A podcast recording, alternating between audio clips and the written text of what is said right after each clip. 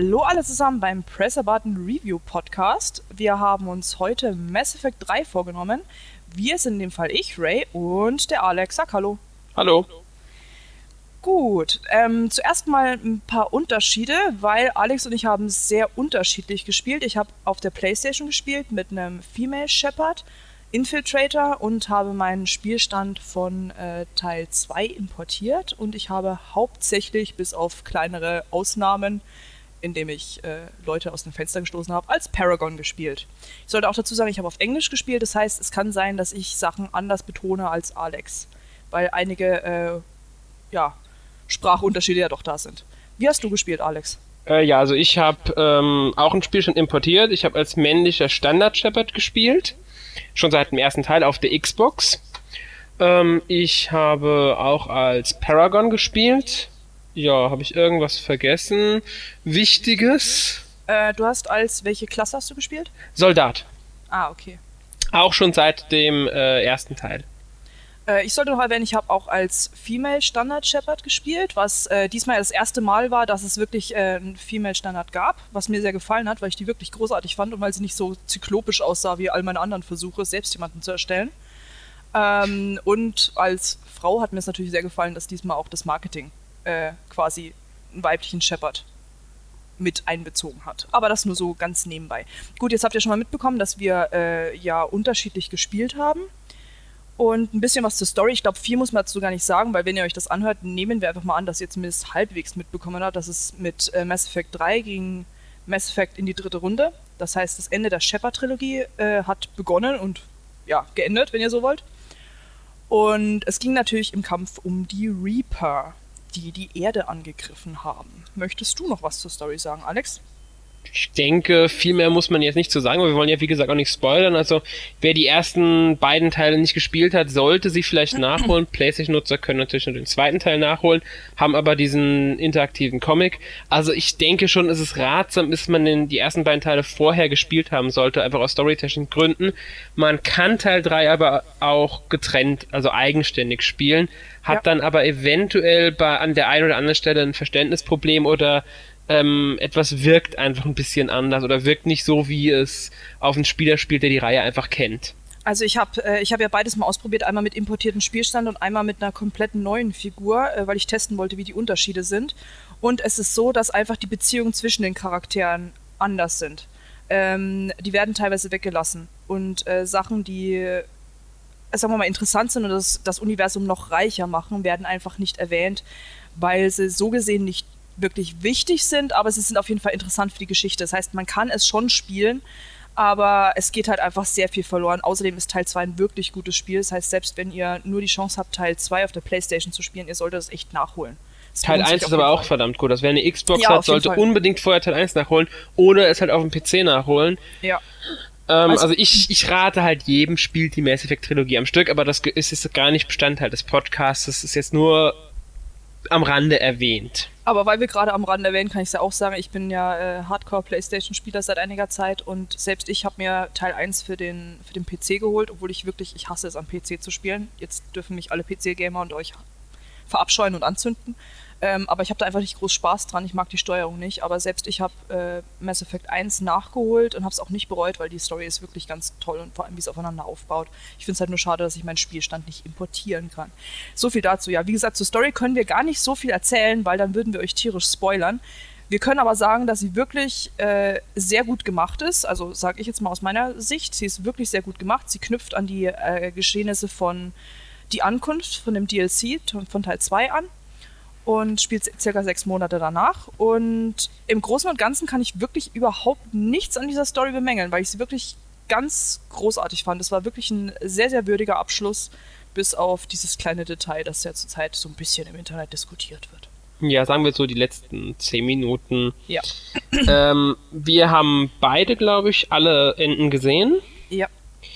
Und wir waren beide nicht unbedingt, ich sag mal, zufrieden damit. Nein aber viel mehr wollen wir jetzt auch gar nicht zum Ende sagen, wir wollen halt auch nichts spoilern und wir wollen jetzt auch keine große Diskussion darüber führen, das haben genug Leute im Internet schon gemacht, einige mit berechtigten Argumenten, einige etwas übertrieben. Ähm, ich würde sagen, dabei belassen wir es. BioWare arbeitet an einem sogenannten Extended Cut, der jetzt irgendwann im Sommer kommt, wenn ich mich richtig erinnere. Ja. Und dann kann man das nochmal neu bewerten, aber das Ende gehört, wie gesagt, nicht in ein Podcast-Review, weil aber jeder soll das Spiel selbst spielen.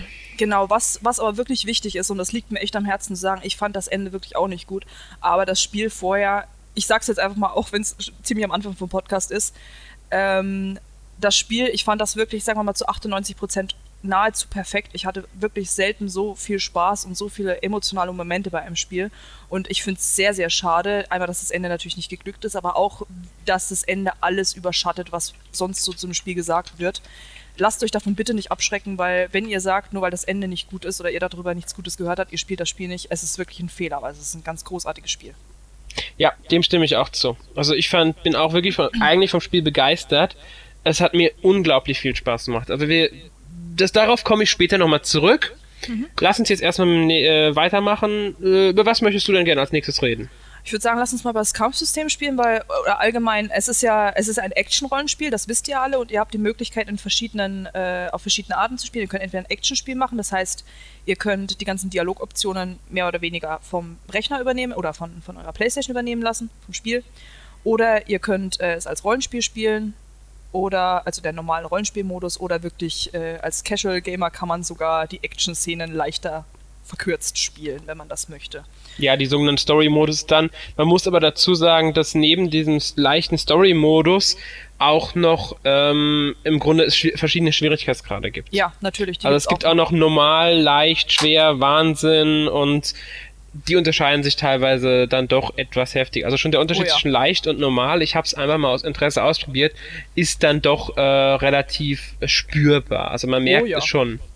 Auf jeden Fall. Also ich muss sagen, ich spiele, äh, wenn ich den ersten Durchlauf eines Spiels habe, spiele ich meistens auf normal. Und es war aber, es war wirklich eine Stelle, wo ich einfach partout nicht weitergekommen bin. Ich glaube, ich bin, ich weiß gar nicht, wie oft ich an dieser Stelle gestorben bin, weil ich es einfach nicht geschafft habe, weiterzukommen. Und habe dann äh, umgestellt auf leicht, einfach weil ich weiterkommen wollte. Und der Unterschied war schon wirklich spürbar. Also die, ich werde das auch später, wenn wir über den Multiplayer sprechen, werde ich das nochmal erwähnen. Aber äh, die Gegner unterscheiden sich dann schon wirklich sehr. Ja, auf alle Fälle stimme ich. äh, es ist einfach, es ist einfach so, das ähm, finde ich aber auch gar nicht mal so schlecht. Die Anfänger oder die Neulinge können wirklich im Leichten das Spiel gut durchspielen. Ähm, und wer noch leichter es braucht, kann auf Story umstellen und wer halt eine gewisse Herausforderung will, kann auf normal spielen. Und die ganz extremen Hardcore-Gamer können natürlich auch Wahnsinn spielen, äh, wobei ich ehrlich gesagt nicht weiß, wie man das schaffen soll. Ja, das ist, äh, also dafür bin ich auch nicht Hardcore-Gamer genug. Ich habe da auch, um ehrlich zu sein, keinen Spaß dran. Ich spiele Mass Effect hauptsächlich wegen der Story oder habe es hauptsächlich wegen der Story gespielt, bis äh, zu jedem verhängnisvollen Zwischensta äh, Zwischenfall, in dem ich den Multiplayer entdeckt habe aber dazu später. Wie gesagt, Kampfsystem, das Interessante an Mass Effect ist ja, ihr könnt in verschiedenen Klassen spielen und die spielen sich auch wirklich komplett unterschiedlich, gerade was ihr im Kampf merkt. Ich habe jetzt Infiltrator gespielt, das heißt, ich kann mich zum Beispiel, mein Shepard kann sich an einigen Stellen unsichtbar machen, von hinten anschleichen und äh, mit dem schicken neuen Omniblade den Feinden den Gar ausmachen. Wenn ihr aber zum Beispiel als Vanguard spielt, ich glaube Frontkämpfer, Frontalkämpfer oder so heißt es auf Deutsch. Ich glaube auch, ähm, ja dann habt ihr ähm, biotische Fähigkeiten und könnt mit so einer Art Telekinese Fähigkeiten euren Gegnern zu Leibe rücken. Also es ist schon wirklich spannend, was für Unterschiede es da gibt und ja. wie sich das auch aufs allgemeine Spielgefühl auswirkt. Ich weiß es gar nicht, wie ist es denn mit dem, mit dem Soldaten, Alex? Also im Soldaten ist es halt, man kann ihn als äh, richtige, ich sag mal, Frontsau bezeichnen, wenn man so möchte. Also es ist ein ganz klarer äh, Nahkämpfer. Die Fähigkeiten beziehen sich hauptsächlich auf Munitionsfähigkeiten oder halt Kämpferfähigkeiten, dass man im Grunde die Zeit ein bisschen verlangsamt ist und man selbst ein bisschen mehr aushält und solche Dinge. Also es ist wirklich mehr so eine reine Kämpferklasse. Ja. Mm, in einem Rollenspiel würde man jetzt wahrscheinlich Krieger sagen oder so. Äh, Finde ich aber auch sehr schön und sehr gelungen, auch weil die Waffenfähigkeiten dennoch einen guten Unterschied machen. Man hat eine Eisfähigkeit, man hat eine Feuerfähigkeit, man hat eine Disruptor-Fähigkeit. Ähm, und da ist auch als Soldat hat man wirklich äh, gute Möglichkeiten und er spielt sich auch ganz anders als jetzt zum Beispiel äh, einen Vanguard. Ja, das auf jeden Fall. Also die Unterschiede, gerade wenn man, äh, wenn man Biotics hat, ich glaube, das ist noch Adept äh, und Vanguard und Sentinel hat auch Ich glaube auch, ja. Und dann gibt es ja noch die Techniker, darf man auch nicht außen acht Genau, lassen. die, die Engineers, die habe ich ganz vergessen. Die haben dann auch, die können so schicke kleine Kampfdrohnen und sowas auf die mhm. äh, und können auch, ich glaube, Geth hacken und ja. allgemein Drohnen hacken. Das ist, also ihr merkt schon, es gibt wirklich viele Unterschiede und äh, auch jetzt zum Vergleich zu Teil 2 wurden die nochmal weiterentwickelt und auch es gibt komplett neue Fähigkeiten teilweise auch. Und was auch sehr spannend ist, ist, wenn ihr zum Beispiel auf der Normandy mit euren äh, Partymitgliedern sprecht, also mit, den, mit dem Squad, den ihr habt, ähm, und in Diskussionen mit denen seid, dann könnt ihr teilweise ihre Fähigkeiten für euch freischalten und könnt die dann äh, hinzufügen, was manchmal wirklich nett ist, weil ihr so äh, auch als Infiltrator, sagen wir mal, Biotic-ähnliche Fähigkeiten entwickeln könnt. Mhm. Finde ich auch sehr gelungen. Es ist halt dieser Rollenspielaspekt von Mass Effect, der ist, würde ich sagen, einen Tick größer als jetzt beim zweiten Teil. Ja. Aber halt noch nicht so groß wie jetzt beim ersten Teil war. Es ist halt immer noch ziemlich klar ein, äh, ich sag gerne Shooter-Rollenspiel. Ja. Ähm, ein, es, es, es, stört jetzt gar nicht so sehr, finde ich. Mir macht Mass Effect trotzdem Spaß. Aber die Rollenspielanteile sind vorhanden und das ist auch gut so. Ja, aber ja. Absolut. Lass, lass uns mal ein bisschen über die Unterschiede zu Teil 2 reden. Weil ja, wir beide Idee. haben ja auch den zweiten Teil gespielt und es gibt schon, es gibt schon wirklich viele Unterschiede, gerade jetzt was äh, was interessant ist zu wissen, in Teil 2 gab es ja einen sehr, sehr großen Squad. Teilweise wurde auch gesagt, dass der ein bisschen zu groß war mit Jack und Miranda und wie sie noch alle heißt. All die Figuren, die in Teil 2 überlebt haben, tauchen auch wieder auf, aber nicht alle von ihnen kommen auf die Normandy. Wen ihr auf der Normandy habt, ist äh, einmal, sagen wir mal, Überraschungsmitglieder. Dazu möchte ich jetzt gar nichts weiter sagen, weil also mir hat das schon einen Kick gegeben, als ich die zum ersten Mal gesehen habe. Das war schon echt spannend, weil ich damit teilweise überhaupt nicht gerechnet habe. Ähm, was aber interessant ist, ist, dass äh, die ganzen Figuren aus Teil 1 auch teilweise nur zeitweise, aber die meisten sind wieder voll mit dabei. Garrus, Tally, Rex, falls er überlebt hat, kurzzeitig und Caden oder Ashley. Und das fand ich auch schon sehr nett, weil die sind ja alle in Teil 2 ein bisschen kurz gekommen. Du hast Liara vergessen. Oh, Liara, ja. Das tut mir leid, dass ich die vergessen habe. Das ist jetzt keine böse Absicht. Das muss stimmt. ich nur einwerfen, weil. Nein, nein, das stimmt, das ist schon wichtig. Wir dürfen ja unseren Shadow Broker nicht vergessen. Ähm, genau. Ja, also ihr habt die ganzen Mitglieder aus Teil 1 wieder mit dabei, was wirklich schön ist, auch zu sehen, wie sich die weiterentwickelt haben. Das fand ich auch sehr spannend. Ich habe zum Beispiel ähm, ich habe Caden mit dabei und äh, der hat sich aus Teil 1 schon sehr weiterentwickelt. Also jetzt einmal optisch gab es große Veränderungen und dann auch von seinen Fähigkeiten und seiner ganzen Art her, was natürlich äh, auch spannend war, wenn es um Sachen Konflikt mit Shepard ging. Und ich glaube, bei Ashley ist es ähnlich. Ja, ist es. Ich habe Ash hab Ashley dabei gehabt und da merkt man es auch auf alle Fälle. Ja, das also allgemein, weil wir gerade von äh, Beziehungen der Mitglieder sprechen, da, was wirklich gut war. Also ich fand es bei Teil 2 mal ein bisschen schade, wenn man zum Beispiel Garrus besucht hat, dass man eigentlich immer wieder bekommen hat, äh, ja, ich habe keine Zeit, ich muss gerade was kalibrieren. Und das hat sich jetzt bei 3 sehr geändert. Einmal ist, sind, findet ihr die Mitglieder äh, oder eure, eure Squad-Mitglieder äh, nicht immer an denselben Stellen, die wandern im Schiff und äh, die, die Art, mit ihnen zu sprechen, ist anders, plus sie ist ausgeprägter, sage ich mal. Also ihr könnt weiterhin äh, mit, dem, mit dem Gesprächsrat Gespräche führen. Manchmal ist es aber auch einfach so, wenn ihr jemanden ansprecht, dann könnt ihr einfach vor bestimmte Gesprächen lauschen, was auch sehr spannend sein kann, finde ich. Da kommt man einfach, teilweise finde ich sehr nette Informationen über den Charakter ja. oder ähm, über das, was gerade passiert ist oder so ein Kommentar zur letzten Mission einfach nur, einfach so Kleinigkeiten oft. Manchmal ist es auch einfach schön, wenn ihr, das schön, was ich diesmal wirklich ganz großartig finde, das werde ich nie leid, das zu betonen, ist, dass ihr in irgendeinen Raum kommt, das sind zwei Squad-Mitglieder und interagieren miteinander. Das heißt, selbst ohne Shepard, äh, Shepards Eingriff, reden die miteinander. Zum Beispiel einer der neuen, einer neuen Squad-Mitglieder ist James Vega. Ähm, und wenn ihr mal in die Nähe der, der Küche kommt, dann werdet ihr mitbekommen, wie er sich mit Garrus nicht streitet, aber so ein Wer hat den größeren Gespräch führt. Und das ist teilweise wirklich unglaublich witzig. Und, Fand ich äh, auch. Zu sehen, einfach, dass die Mitglieder miteinander kommunizieren, weil bis jetzt, ich fand es in zwei ein bisschen seltsam, dass so viele Leute auf einem Schiff sind und die reden nie miteinander, außer wenn sie sich alle paar Stunden einmal streiten. Und ja. dass es diesmal anders gemacht wurde, das fand ich schon sehr gut. Natürlich passiert sowas halt auch nur sporadisch, aber es ist schon sehr, sehr gut gelöst dieses Mal. Äh, und eine im, auf Teammitglieder bezogene sehr gute Änderung, auch wenn sie für das Spiel selbst jetzt keine richtige Bedeutung hat an sich eigentlich kommt drauf an. Also manchmal ist es so, äh, dass du dich ja auch in Gespräche ein, einbinden kannst und kannst auch mal Seiten beziehen. Das ja, natürlich, aber rein theoretisch musst du das nicht machen. Du nein, kannst nein. das komplette Spiel ohne. Deswegen, das meine ich jetzt. Es ist eine rein optionale Sache. Ja, das stimmt. Aber es, also ich habe festgestellt, was, äh, was wichtig ist, wenn ihr mit den, oder was, was cool ist, wenn ihr mit den Squad-Mitgliedern redet, wie zum Beispiel auch mit äh, Steve Cortez. Der ist kein Squad-Mitglied, aber er ist ein Mitglied der Normandy, der Crew. Und wenn ihr euch mit ihm unterhaltet und äh, mit ihm auch anfreundet, wenn ihr so wollt, könnt ihr zusätzliche War-Assets für, den, äh, für den Krieg bekommen. Ja. Und so ist es mit vielen Mitgliedern. Einfach, wenn ihr mit denen redet, könnt ihr was für den quasi für den allgemeinen ja, Kriegsfortschritt heißt es im Deutschen, glaube ich. Ja, danke schön. Ich bin mir äh, nicht ganz sicher, aber so ähnlich hieß es, glaube ich. Sollten wir über den Kriegsfortschritt und allgemein dieses System auch nochmal reden? Das ich würde sagen, ganz, ja. Ganz sinnvoll. Aber das, das ist auf alle Fälle was, was, was Praktisches, weil der Kriegsfortschritt, ich meine, die Galaxie ist im Krieg, kann man sich im Grunde so vorstellen. Hat halt mit dem ja. Multiplayer so ein bisschen auch was zu tun. Ähm, weil die, die ähm, Reaper greifen halt an und im Grunde holt man sich in den Hauptmissionen Unterstützung. Das ist auch ein Teil der Story wieder. Man holt Unterstützung für den Kampf.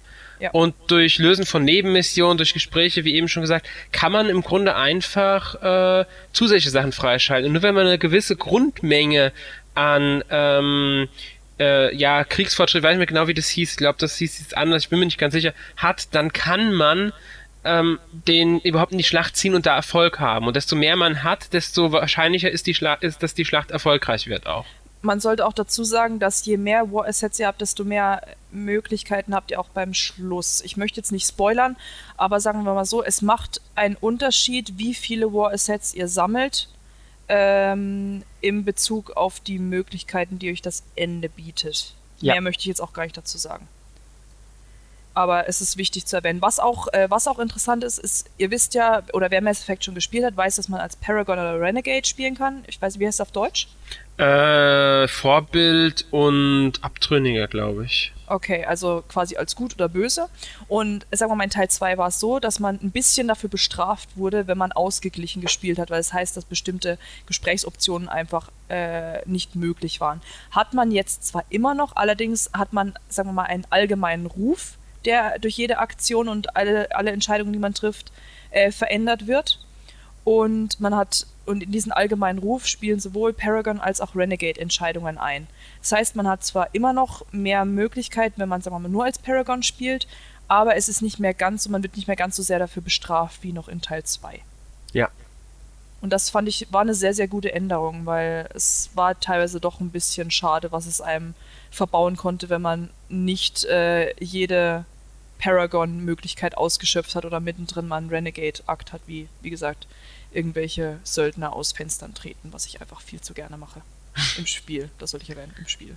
Ja, also es, ist, es hat einfach einem mehr Möglichkeiten gegeben, wie ich finde, ja. durch das Freier war. Ich erinnere mich noch an den ersten Teil, da hatte ich äh, noch zu wenige ähm, Paragon-Punkte ähm, und natürlich viel zu wenige ähm, Renegade, weil ich immer Paragon gespielt hatte und habe ein ganzes Stück nochmal neu gemacht, weil ich mich nicht für die Optionen entscheiden wollte, die ich hatte, sondern ich wollte unbedingt äh, jemanden überzeugen, damit es aufs Gute hinausläuft, auf den guten Ausgang. Und deswegen musste ich erst noch ein bisschen spielen, damit ich genug Paragon-Punkte hatte, um ähm, dann auch diese Antwortmöglichkeit auswählen zu können. Das hat mich schon ein bisschen gestört teilweise im ersten Teil und auch im zweiten. Also es ist jetzt im dritten immer noch so, gerade so gegen Schluss merkt ihr es dann, wenn ihr zum Beispiel nicht genug Paragon-Punkte habt oder Renegade-Punkte, dann wirkt es sich immer noch auf diese Gespräche aus, aber es ist wie gesagt nicht mehr ganz so sehr. Ganz genau. In, die Abschwächung ist einfach, die Abschwächung ist einfach eine sehr sinnvolle Sache gewesen. Genau. Also das, das war wirklich eine ganz großartige Änderung. Darüber war ich ja. sehr, sehr begeistert, also schon als es am Anfang bekannt gegeben wurde. Das war äh, schon echt ein schöner Unterschied ja, was kann man noch sagen? Wie gesagt, aus Teil 2, ich finde, teilweise sind die Leute ein bisschen zu knapp gekommen. Ihr habt zwar mit jedem Squad-Mitglied, das überlebt hat, in Teil 2 habt ihr auch noch Kontakt, wenn ihr wollt. Also ihr könnt natürlich wie immer sagen, ihr wollt bestimmte Missionen nicht machen, was natürlich irgendwie, ich möchte nicht sagen bescheuert ist, aber es ist natürlich nicht Sinn des Spieles, bestimmte Sachen zu ignorieren, weil je mehr Spiel, desto besser, sage ich einfach mal. Aber es war schön, alle wiederzusehen, wie sich die auch weiterentwickelt haben, aber es fand es ein bisschen schade, dass manche sind ein bisschen arg kurz ja, gewesen. Aber das ja. ist äh, einfach nur, weil ich glaube ich noch gern sehr viel mehr Spiel gehabt hätte, obwohl auch mein erster Durchlauf, ich glaube, irgendwas zwischen 30 und 40 Stunden war, weil ich mir wirklich viel Zeit genommen habe. Ging mir aber auch so, ich war auch so circa bei 30 bis 40 Stunden und ich hätte wirklich, wirklich gern noch mehr gehabt. Also gerade mit Interaktion mit ähm, Gruppenmitgliedern aus dem zweiten Teil und allgemein einfach mehr, äh, ja, wäre einfach schön gewesen Es war einfach schön, also was mir wirklich gefallen hat, war einfach, wie diesmal die Interaktion untereinander war. Man hat einmal, man hat wirklich gemerkt, dass was Großes angeht. Man hat gemerkt, Shepard ist gestresst, man hat gemerkt, die Mitglieder sind gestresst. Ähm, und es hat sich auch in den Gesprächen ausgewirkt das war, also man hat einfach, der Druck war diesmal sehr viel größer. Man hat, selbst wenn man auf der Citadel war und äh, mit irgendeinem Squad-Mitglied in der Sonne saß, man hat gemerkt, dass es einfach so eine, so eine Hintergrunddunkelheit war da. Also man konnte den Krieg wirklich nie so ganz vergessen. Ähm, und weil wir gerade von der Citadel reden, was ich auch sehr cool fand, sobald Shepard auf die Citadel gekommen ist, ähm, hat er oder sie nicht Squad-Mitglieder dabei gehabt, sondern war alleine zum ersten Mal. Und sie konnte, ich, ich sage jetzt einfach sie, weil ich als Female Shepard gespielt habe, äh, sie konnte dort ihre Partymitglieder teilweise treffen. Die saßen dann einfach auf verschiedenen Teilen der Citadel, haben da ihr, ihr Ding gemacht. Und es war schon interessant zu sehen, dann einfach mal vorbeizukommen und zu gucken, was machen die. Man musste noch nicht mal eingreifen. Klar, man konnte auch mit denen reden, aber man konnte die auch dann einfach nur beobachten, was die gerade so treiben. Und das fand ich auch sehr spannend, dass ja. man, dass man hat gemerkt, es war sehr viel organischer. Man hat gemerkt, die, äh, die Figuren führen ein Leben jenseits von Shepard. Sie machen etwas. Und das hat das Spiel sehr viel lebendiger wirken lassen als Teil 1 oder 2.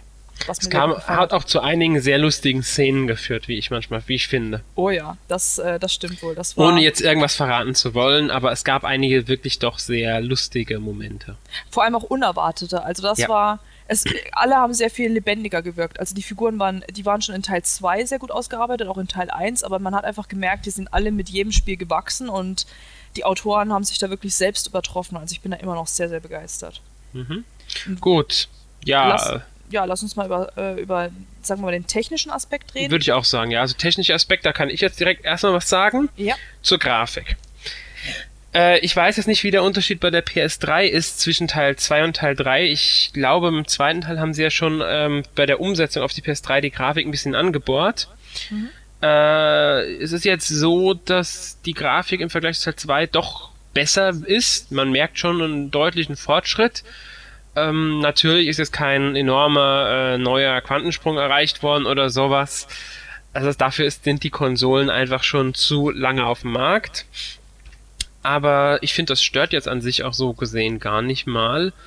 Es ist einfach ein schöner technischer Fortschritt. Die Figuren sehen gerade äh, sehr schön aus, wobei ich auch schon von einigen Leuten den Kommentar gehört habe, dass die Figuren zu überzeichnet wirken, also zu realistisch, wodurch sie dann, besonders die Augen wurden einmal kritisiert von einer Bekannten von mir, die wären zu, ja, äh, sie würden nicht echt wirken, sie wären unheimlich, würden die Figuren manchmal wirken.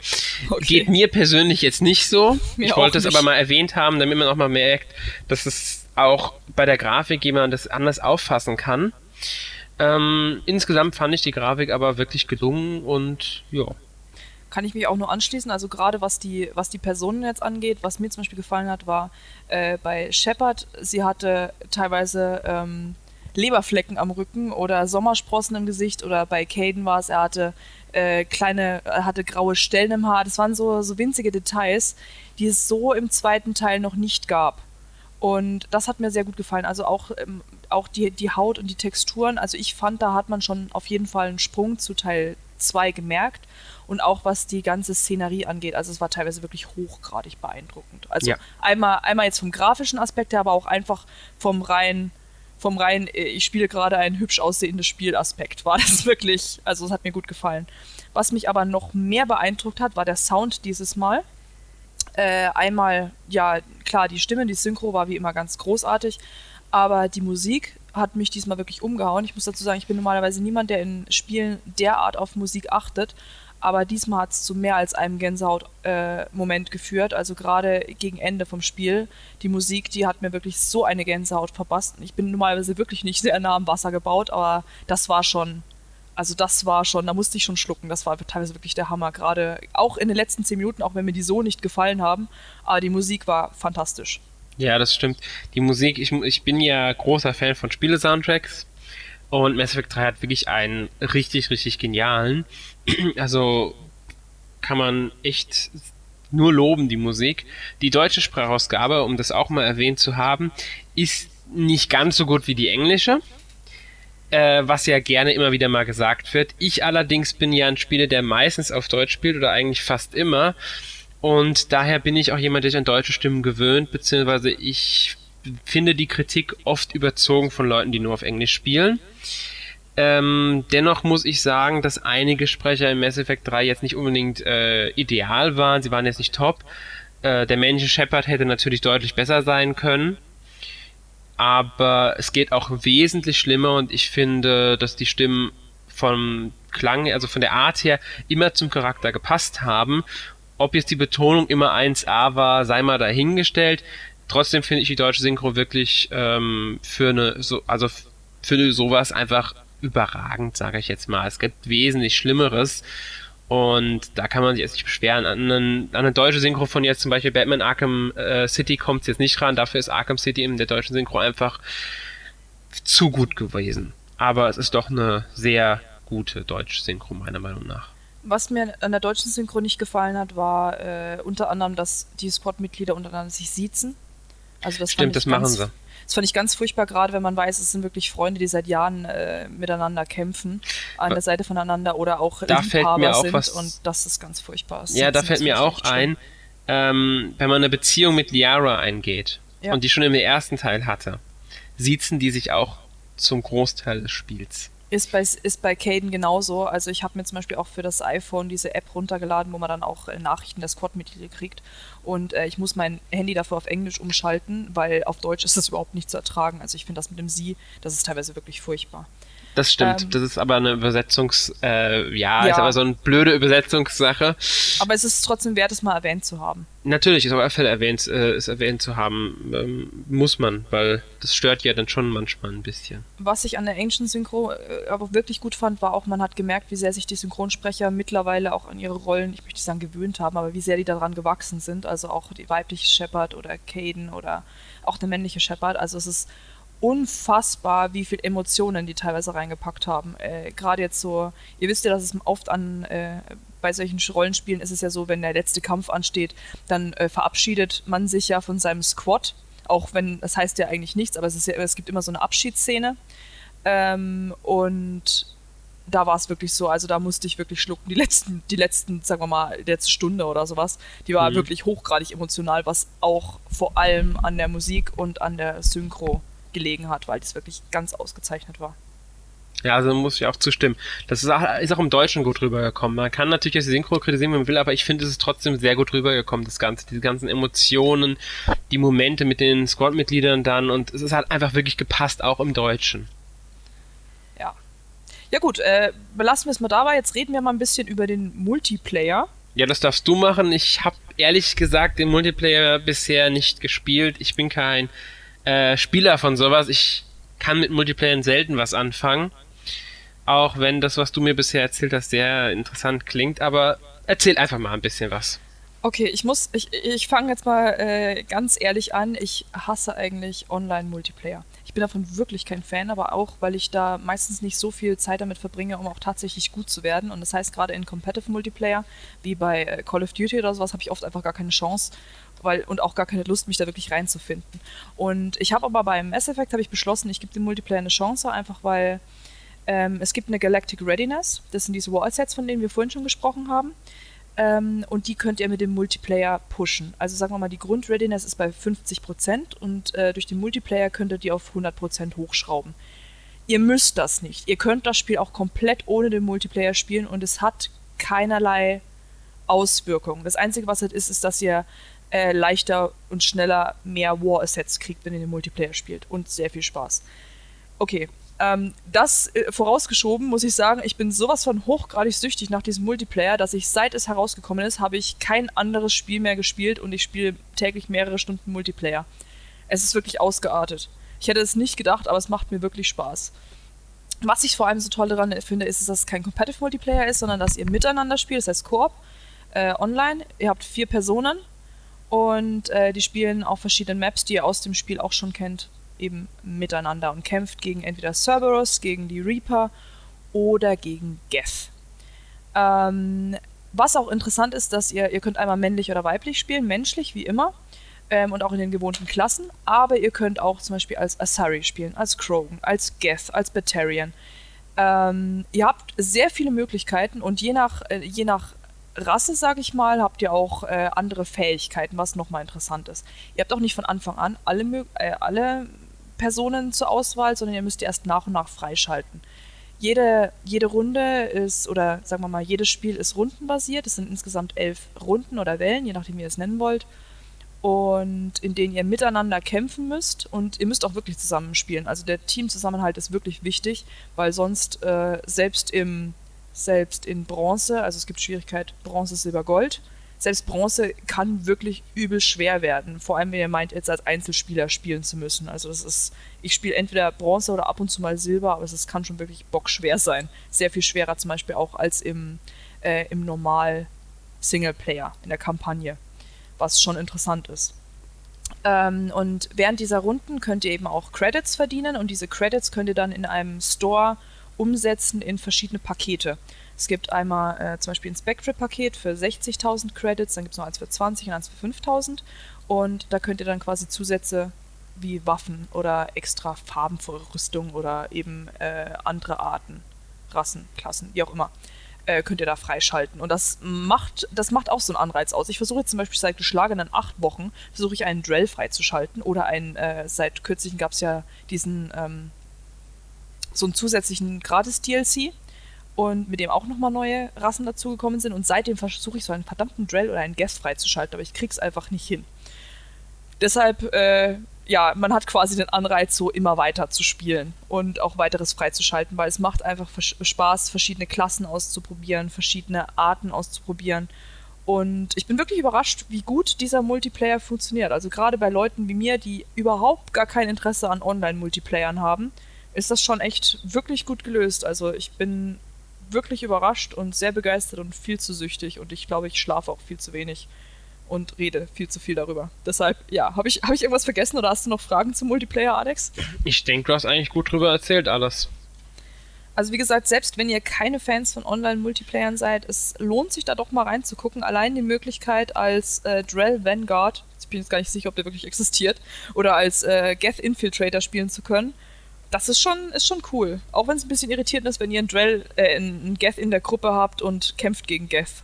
Wir können sehr froh, dass, froh sein, dass es kein Friendly Fire gibt. Außer es geht euch wie mir heute und ihr spielt nichts ahnend Multiplayer und plötzlich fängt jemand das Singen über Mikrofon an. Das ist weniger schön. Dann wünscht man sich schon Friendly Fire, aber das bin vielleicht auch nur ich. Ja. Ja. Aber so viel dazu. Ey, wenn er gut, wenn die Person gut singt, kann man sich auch nicht beschweren. Nein, nein, tut sie nicht. Oder hat sie nicht. Es war wirklich ganz, ganz furchtbar. Ich weiß gar nicht, was die gemacht hat. Hat einfach die ganze Zeit gesungen. Das ist manchmal echt, war also, langweilig. Ja, ich weiß nicht. Also weniger, weniger singen, mehr schießen. Aber das ist vielleicht nur meine kleine verrückte Idee, wie Multiplayer funktionieren soll. Vielleicht war es auch irgendwie ein Song Contest in Mass Effect und du hast es noch nicht mitbekommen. Ja, äh, möchte ich gar nicht, möchte ich gar nicht bezweifeln. Also kann natürlich sein. Bei Song Contests damit beschäftige ich mich jetzt nicht so sehr. Also ich, ich, ich mache ja aber, ich benutze ja nie mein Mikro, weil ich da mal keine Lust so habe, mich mit denen zu unterhalten. Aber manchmal ist es schon echt sehr bizarr, was da so geredet wird. Wie gesagt, ich habe jetzt nicht so die Multiplayer-Erfahrung, aber. Mikrofone können was Böses sein. Ja, so viel, es ist aber normal. Also in jedem Multiplayer, den ich bisher ausprobiert habe, triffst du auf solche Leute. Aber gut, wir wollten jetzt nicht allgemein über Multiplayer und seltsame Leute in Multiplayern reden. Äh, ja. Fehlt noch irgendwas zum Spiel? Haben wir noch irgendwas vergessen? Also ich würde sagen, wir fassen das einfach mal zusammen. Ich spreche jetzt mal für mich, aber ich weiß, dass Alex äh, ähnlicher Meinung ist. Ich bin wirklich begeistert. Es ist zwar jetzt erst Mai, aber Mass Effect hat wirklich die Chance, trotz des mehr oder weniger verkorksten Endes mein Spiel des Jahres zu werden. Es kriegt auch definitiv von mir ein Güteklasse A-Siegel. Ich bin wirklich begeistert. Ich bin, wie gesagt, ich, ich trauere sehr wegen dem Ende. Ich war auch eine geschlagene Woche, hatte ich schlechte Laune und habe äh, auch meinen Controller nicht mehr angefasst. Aber ich versuche das jetzt wirklich zu ignorieren, weil das Spiel an sich einfach zu 99 Prozent fast perfekt war. Also es, es, macht mich wirklich traurig, dass es jetzt das Ende von Shepard ist, weil gerade jetzt im dritten Teil wurde sie oder er wirklich nochmal fantastisch und da wurde alles rausgeholt. Also ich bin ja, ich, ich kann jetzt noch ein paar Stunden Lobeshymnen singen. Ich bin einfach begeistert. Also ich, äh, wie Ray schon gesagt hat, bin ich einer ähnlichen Meinung. Ich stimme da voll und ganz zu. Ich bin auch begeistert von dem Spiel. Mass Effect 3 ist einfach äh, beinahe das perfekte äh, Spiel, was BioWare da abgeliefert hat. Man kann vieles kritisieren, ähm, wenn man jetzt zum Beispiel keine Shooter-Kampfsysteme im Rollenspiel mag, aber das ist alles Geschmackssache. So rein objektiv betrachtet ist Mass Effect einfach verdammt gut und das verdankt das Spiel einmal dem wirklich gut funktionierenden Kampfsystem, der tollen Story und den wirklich gut sich reinfindenden äh, Rollenspielelementen ich, ich, mein, ich finde das Spiel einfach genial. Es ist auf alle Fälle ein äh, Spiel des Jahres Kandidat. Ob es letztlich mein Spiel des Jahres wirkt, hängt von vielen Faktoren ab. Es kommt dieses Jahr noch einiges. Wie gesagt, wir haben erst den äh, erst Mai und äh, da kann noch einiges kommen. Also, aber es wird auf alle Fälle eines der besten Spiele des Jahres, denke ich, bleiben. Absolut. Also ich muss auch sagen, so im Vergleich zu Teil 1 und 2, ich mochte beide Spiele, aber ich kann eigentlich fast sagen, ich glaube Teil 3 ist sogar mein Favorit und das heißt schon wirklich was, weil ich habe zwei oft durchgespielt, auch eins habe ich mehrmals gespielt, wie ihr schon alle mitbekommen habt durch den letzten Podcast. Ähm, aber es ist wirklich, also wenn ihr auch nur halbwegs Interesse an Rollenspielen habt oder selbst an Shootern oder an, an Space-Szenarien. An guten Science-Fiction-Stories. An guten Science-Fiction-Stories. Allgemein an, an Spielen mit guter Story. Also ich glaube, um dieses Spiel, es gibt eigentlich keine Ausrede, um da rum, rumzukommen. Ähm, es gibt auch einige interessante Artikel, die sich mit Mass Effect beschäftigen und auch so Vergleiche ziehen, ob Mass Effect vielleicht sogar die wichtigste Science-Fiction-Story unserer Generation ist. Kann man sehen, wie man möchte. Auf jeden Fall lohnt sich da, das Spiel mal gespielt zu haben. Oder alle Spiele, die Reihe, sagen wir mal so. Aber wie gesagt, Teil 3, ich bin, ich bin hin und weg. Und ich, ich gucke auch schon die ganze Zeit mein Multiplayer ist nämlich noch an. Ich werde nämlich auch gleich weiterspielen würde ich auch sagen. Also ich sage jetzt noch eine Sache. Jeder, der mich kennt, wird wissen, was das bedeutet. Mass Effect, also das Mass Effect Universum, hat für mich einen ähnlich hohen Stellenwert wie das Star Wars Universum. Wow. Und das sage ich als riesengroßer Star Wars Fan und damit ist jetzt die Huldigung am Mass Effect endgültig. Ich möchte es jetzt nochmal betonen, was das jetzt wirklich heißt. Das kommt von dem Mann, der, äh, ich weiß gar nicht, wie viele hundert Star Wars Bücher 150 hat. 150 Star Wars Bücher ich glaube, ich muss jetzt nicht mehr dazu sagen. Also, Fast 200 Star Wars Comics kann man auch noch dazu anmerken. Also ich bin ein richtig großer Star Wars Fan, um es mal so zu sagen, und das seit Jahren. Und Mass Effect hat es geschafft, im Science-Fiction-Bereich für mich eine ähnlich hohe Bedeutung einzunehmen. Ja, und ich bin eigentlich gar kein Science-Fiction-Fan, aber Mass Effect hat es jetzt geschafft, mich zu bekehren. Also ich äh, gucke mich auch jetzt nach anderen Science-Fiction-Sachen um. Ich habe lauter Prints an der Wand hängen und ich habe seit neuestem sogar eine Normandy-Replika. Und ich glaube, jetzt haben wir uns endgültig als äh, Nerds geoutet. Und ich glaube, das ist jetzt ein guter Punkt, bevor ich anfange, von meinen nächsten Tattoo-Plänen zu reden, äh, Schluss zu machen an dieser Stelle. Würde ich Nicht, auch sagen. Sowas passiert wie bei dem äh, Skyrim-Podcast, aber ich glaube, dafür sind wir noch eine halbe Stunde oder sowas drunter. Nee, der Skyrim-Podcast war, glaube ich, bei knapp über 40 Minuten. Nein, der war länger. Ist ja auch egal. Auf jeden Fall danke, dass ihr so lange zugehört habt, falls ihr das habt. Aber ich nehme mal an, weil ihr mich jetzt noch sprechen hört. Und ihr merkt schon, wir sind an einem Punkt angelangt, wo es wirklich besser ist, Schluss zu machen. Danke fürs Zuhören und ich sag einfach mal bis zum nächsten Podcast und viel Spaß beim Mass Effect spielen. Denn ihr habt keine Ausrede mehr, es nicht zu tun. Das auch von mir, also bis zum nächsten Podcast und damit würde ich sagen, tschüss. Tschüss.